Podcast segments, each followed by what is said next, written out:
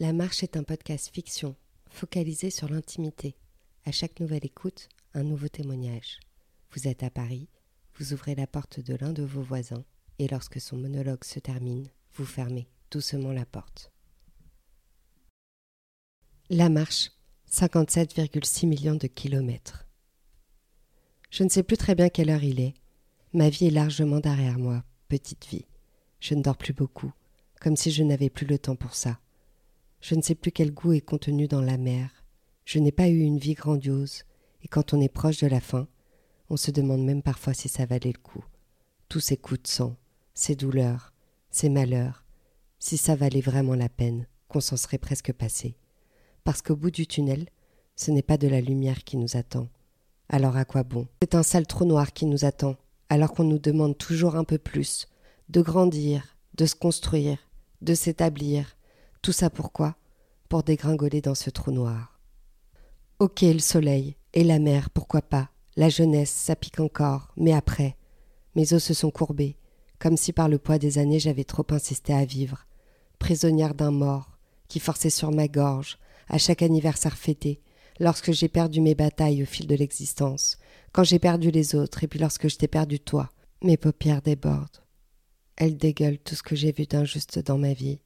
Elle s'épuise sur mes joues sèches, une seule pièce de cristal de verre, fragile à l'intérieur comme à l'extérieur, si fragile que je frappe à l'extérieur en premier lieu, au cas où, pour ne pas me laisser faire, pour ne pas me faire avoir, pour ne plus être, au moins jusqu'à demain.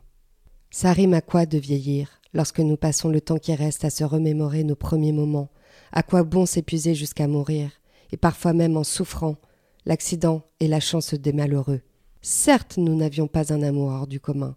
Nous étions dans une époque plus difficile. C'est ce qu'on aime à dire. Et ça, c'était déjà gagné, pour toi comme pour moi, de se croiser.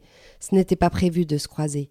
Et mon charme déficient a fait l'affaire. J'avais fait l'effort de mettre un chandail d'Angleterre, à la mode fraîchement rapporté par une grande tante, inconnue au bataillon, histoire de guincher un peu. Maladroit, tu as su faire rire mes pires hantises de self-control. Il paraissait qu'à l'époque, l'amour c'était un truc pas fait comme vous. On ne s'aimait pas vraiment. On ne s'aimait pas vraiment. On se disait que celui-ci ferait bien l'affaire. On ne savait pas très bien si on avait le temps de choisir, de prendre son temps. Parfois on prenait comme ça venait, pour ne pas finir vieille fille, tu sais. Oui, parfois on prenait le premier qui voulait bien se lancer.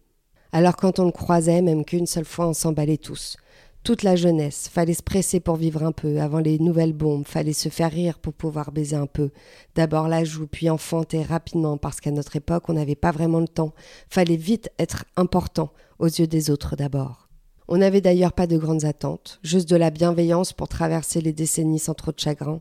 Pour voyager, quand on s'est croisés, c'était comme un commun accord, qu'on ne voulait pas finir solo, qu'on ne voulait pas rester sur la touche, parce que nous aussi on voulait tenter la grande aventure. Alors on s'est entaché, bras dessus bras dessous, sur les photos en papier d'Arménie, pour s'amouracher comme on pouvait.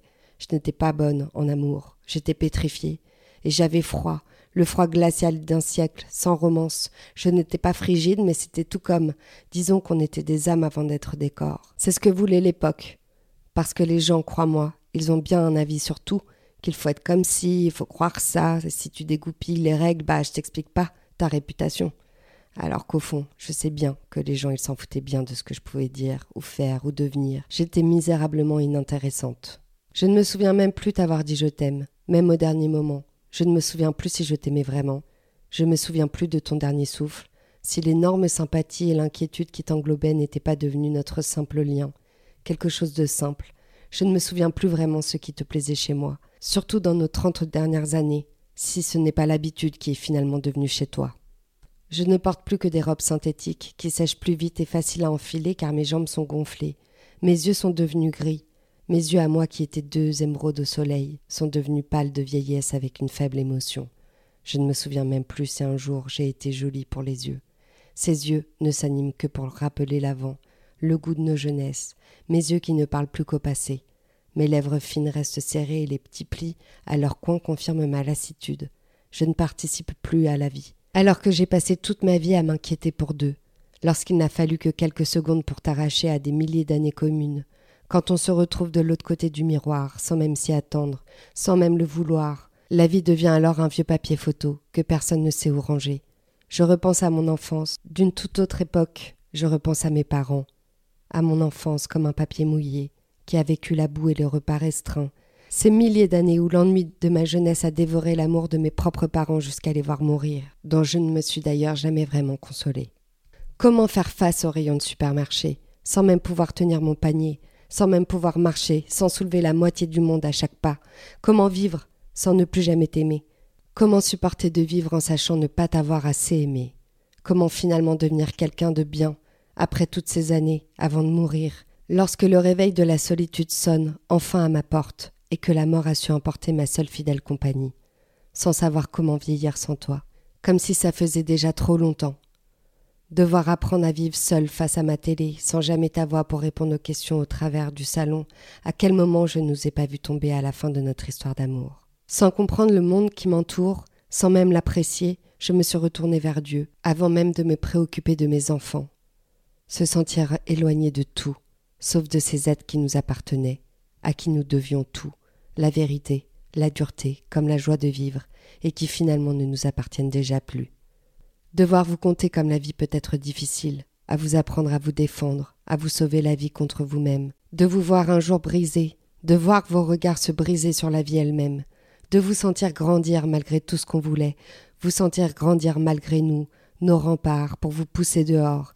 J'ai dû vous faire aimer la vie encore un peu, un peu plus fort pour vous relever, quelle a été ma réaction lorsque j'ai vu dans vos regards que votre insouciance avait disparu, celle qui vous berçait dans votre jeunesse? J'ai été comme sabré au cœur de croiser ces regards, profondément triste.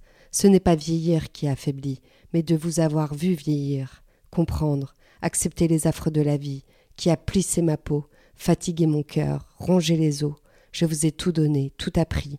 Je vous ai regardé vivre comme au cinéma, impuissante. Alors je retourne le cube de photos dans tous les sens pour rappeler le glas de notre vie.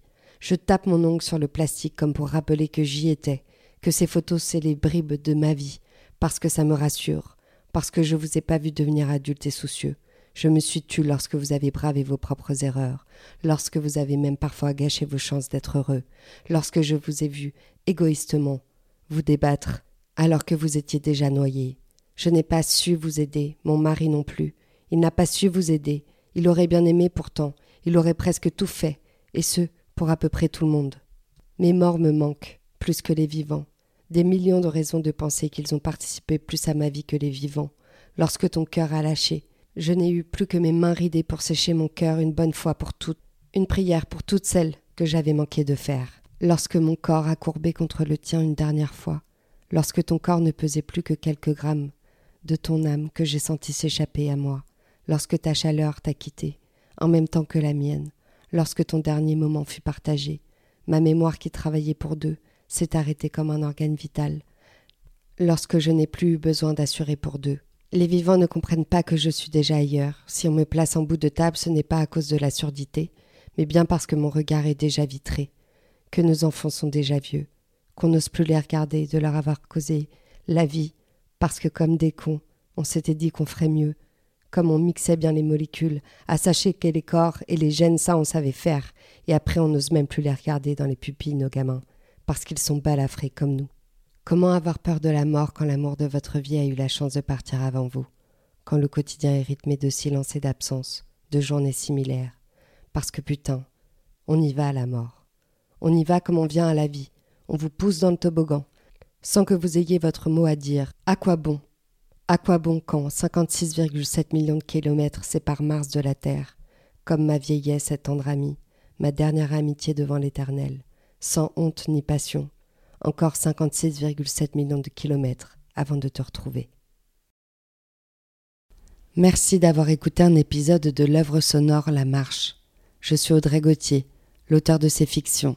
J'espère que vous vous plongez dans les monologues de ces short stories avec entrain. Surtout, N'oubliez pas de fermer la porte et de revenir à vous après l'écoute de chaque épisode. Bref, merci et vivement la suite.